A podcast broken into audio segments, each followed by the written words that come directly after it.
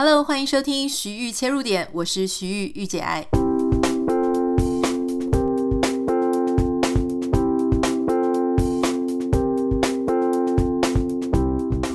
Hello，欢迎收听今天的节目，很开心，我从后台发现大家终于回来了，回到过年前的步调，因为我从这个节目收听数大概就可以看出端倪。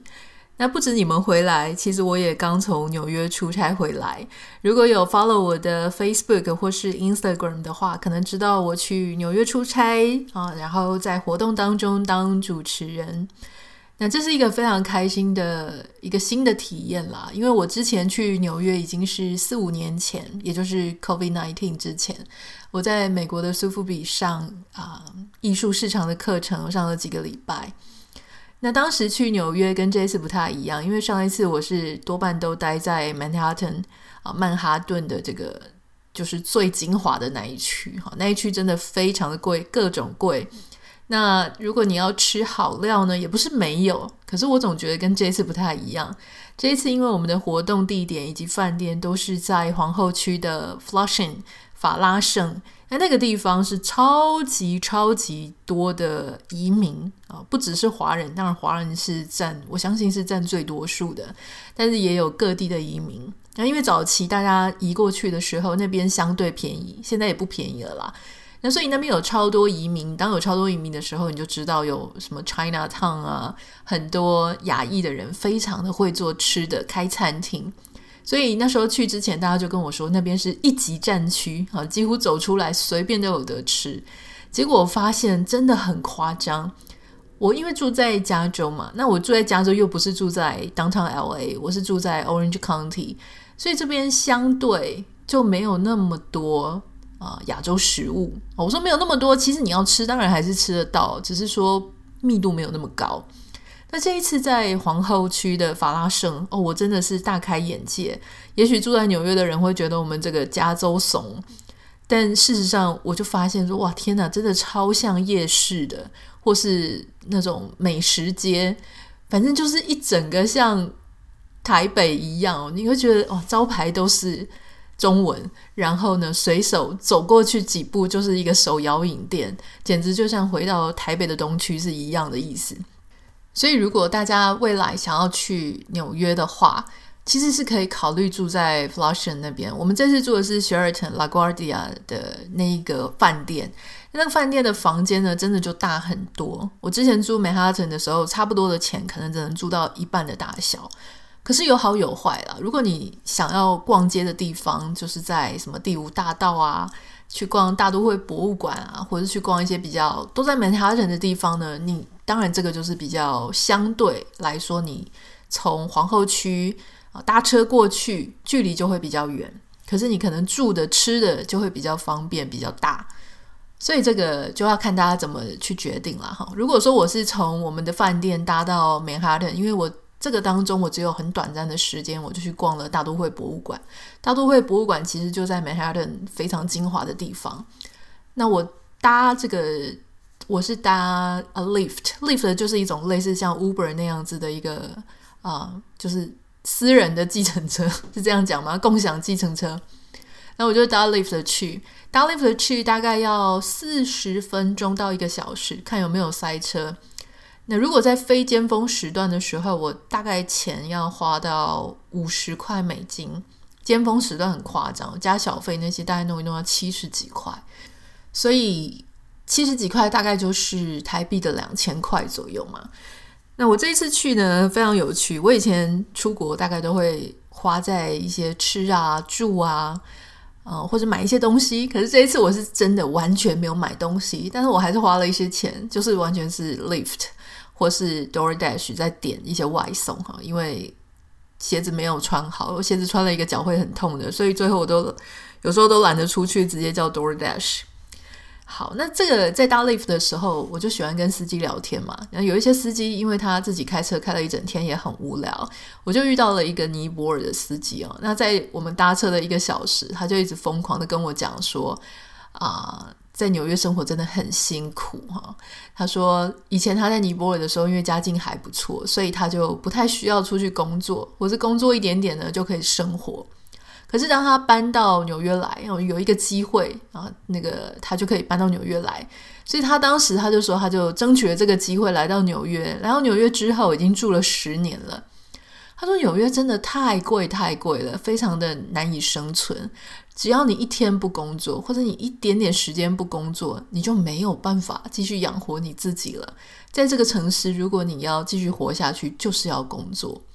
那当然，每个人的状况不太一样了哈。我们稍微不要去管那种所谓的 one percent，one percent 就是经济水平在最高的那个 one percent。假设我们先去掉那一些人哈，他们可能有很多的被动式收入，其实非常多的。占比的人，他都是需要去做工作的。不管你是白领的、蓝领的、劳工阶层，或是精英阶层，你都是要工作嘛。那这个尼泊尔裔的这个司机呢，他就问我说，在加州有没有这么难生活？我说，其实加州也不容易啦。但是我就是问他说，那你在纽约当中是看到了什么样的现象？他说，他做这个 Uber Lyft 这个司机，一天要工作超过十二小时。那你一定要超过十二个小时，你的生活才大概才能过得去。那我就问他说：“那你这个收取的费用跟你这个平台业者你们的拆分是怎么拆？”其实我当时在想，可能是七三了哈。不过他跟我说是六四，就是说他辛辛苦苦的跑一趟车啊，假设是台币一千块好了，那他就拿了六百块。平台什么事情，他说什么事情都没做啦，就平台可以 share 四百。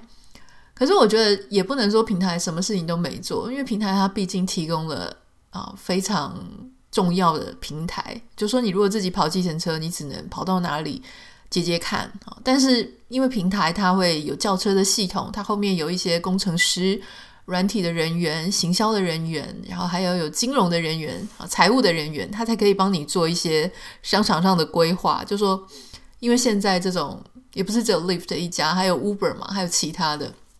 所以其实系统上我觉得也很重要，但是站在司机的眼里，他可能就觉得说，哇，那些人都在办公室，他们什么事情都不用做就可以分他百分之四十。我就问他说，那你觉得理想中你应该要拿多少？他说他觉得他应该要拿百分之七十五哈，这个平台二十五趴。所以你看六十趴跟七十五趴，他心中的理想与实际就有非常大的差距。换句话说，这个百分之十五的差异呢，就是他工作上不满意度的主要来源嘛。然后他就一直讲啊，那当然，我想在社会上工作的一些人，就会有一些还蛮类似的一种心情。比方说，他就一直跟我抱怨说，纽约的贫富差距很严重啊。他在跑车的时候，他就可以看到很多不同的人生百态。他提到说，当然哈，这种。这种现象可能全世界都很多地方有，但是他说在纽约真的好严重哦。他常常看到那些六七十岁的看起来显然很有钱的男性啊，旁边都搂着一个二十五岁的女性。当然我很难判断他到底是羡慕还是嫉妒，也有可能是羡慕嫉妒恨啦。那他就提到说啊，那些女生一定是要钱啊，所以怎么样怎么样。当然就是诸多这一类的抱怨。我们行经一个就是法拉盛哦，一些。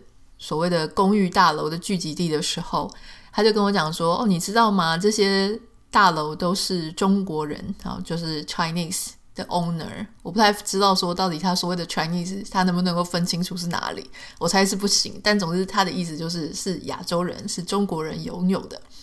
然后他就跟我说，所以呢，他知道这件事情之后，就给了他一些啊启发。然后就想说，嗯，如果说。这样子的一个背景给你启发，是不是你决定要去追那些中国人的女儿？这个他，但是我心里这样想，我没有这样讲啊。然后他就跟我讲说，所以我就决定要去每个礼拜买乐透，而且他说他每个礼拜都会买个两三张。我说你买乐透干嘛？他说他希望可以有朝一日会中奖，中奖的话他就要买下那些公寓大楼哈。我说你为什么不是想要去追那些？中国人的屋主的女儿呢？我觉得这样子感觉策略上比较实际，比较务实啊。他就说：“哎呀，那怎么可能做到啊？乐透还稍微还比较有机会。”其实我觉得这很难比较哪一个的机会是更小一点。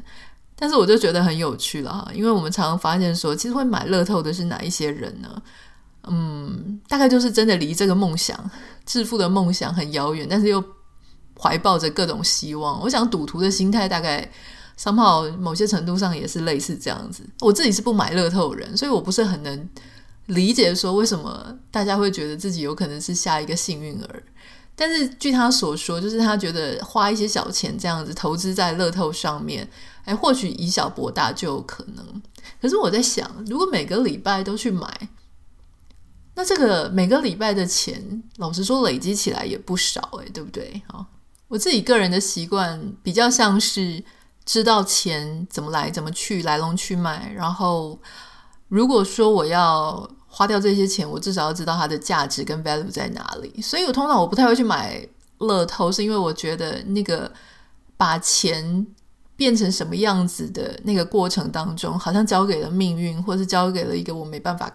了解的机制，或是变得非常被动，所以这可能是我都没有去买的原因。不过每个人的想法不一样了，所以都尊重。今天呢，要跟大家也分享一件事情哦，就是很多人现在都在叫苦连天嘛。像我刚刚提到说，我在纽约的 Flushing 哈，我叫了很多这个食物的外送。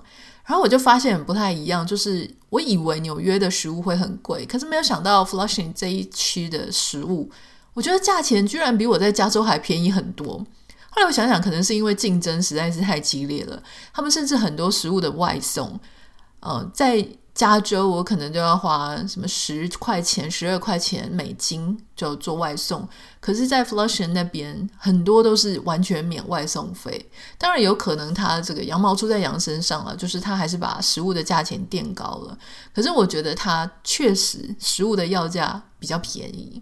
那我就想到，其实最近啊，台湾也是很多朋友就在叫苦连天，说天哪，通膨真的把大家给逼死了哈。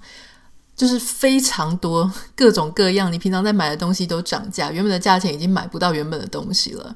所以呢，其实像主计处，哈，主计处它在二零二三年啊的时候呢，它就公布了说，呃，去年的整个消费者物价指数其实是真的是涨价了哈，就增年增率呢变成二点七一 percent 啊，比这个十一月当时他们公布的数字二点三五 percent 又涨了一些。那事实上，他们就发现说，主要是因为外食费用、蔬菜的费用、肉类、水产品啊，就是鱼类、蛋类、房租、家庭用品、油料费跟娱乐服务费，通通都上涨啊。但是也有下跌的，包含像水果或是通讯设备这些价格是下跌，所以它能够抵消一些涨幅。那你就会发现说，哇，这个是真的是蛮严重的哈。那根据经济学人的他的这个大麦克指数，我不太知道大家知道什么是大麦克指数，因为有时候，比方说，其实像我们有时候在看一些财经报道或者在看一些新闻的时候，你就会觉得很奇怪哈，为什么呃有些东西他就会一直拿说大麦克哦，这个日本的大麦克。呃，什么涨价了？台湾的大麦克现在飙到多少钱了？到底为什么大家一直要讲大麦克呢？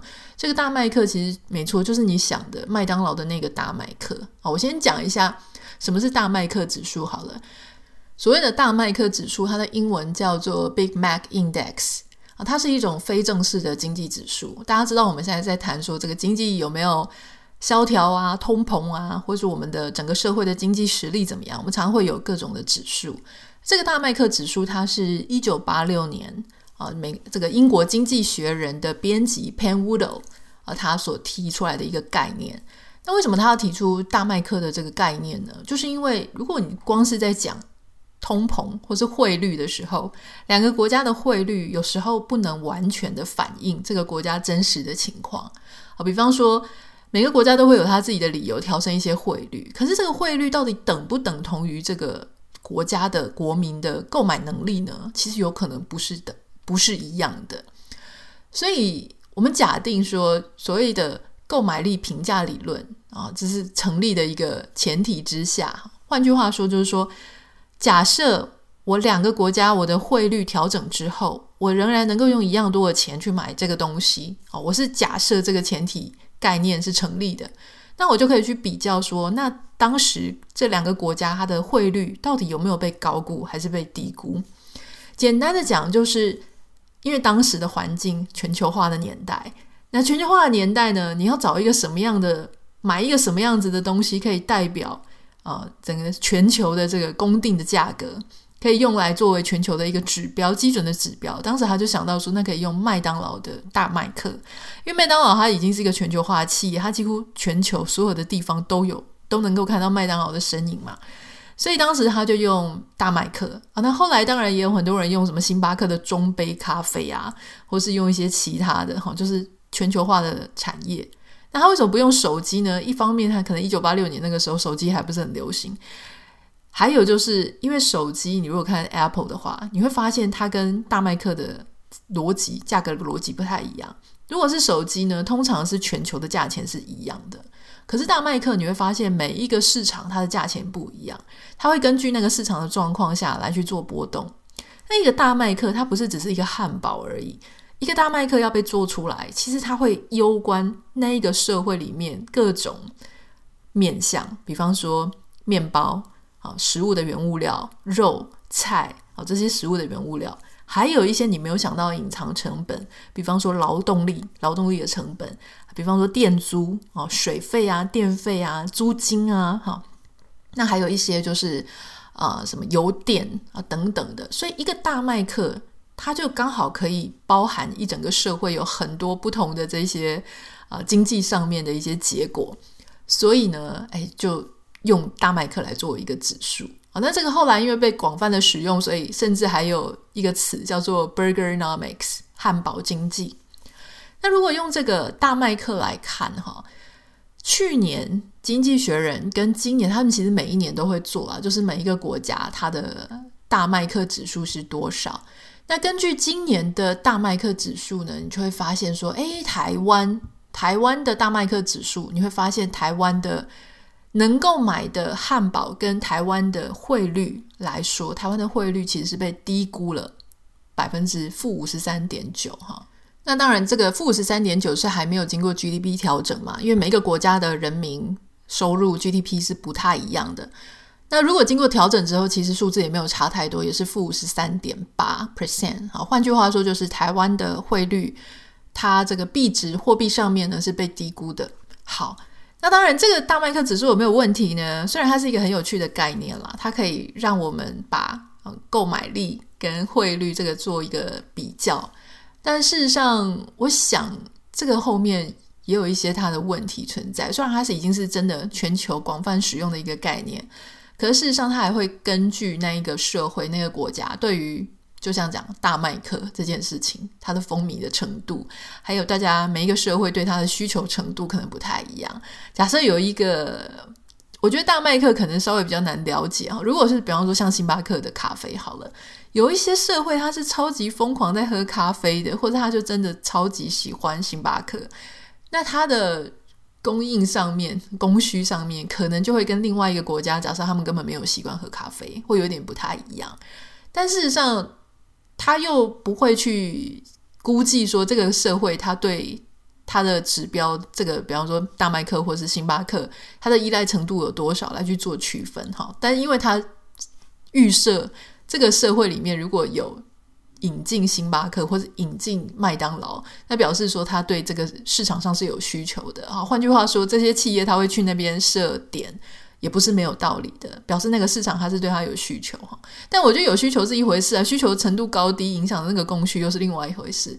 好，这个就是今天要跟你分享，就说如果你今天听完这一集，你就会发现说，哦，为什么财经报道上面常常要聊说大麦克或星巴克一杯在某一个国家里面现在是多少钱，或者提到说，啊，为什么素食店上面又涨价了啊？哈，好像素食店涨价对财经记者有多重要一样。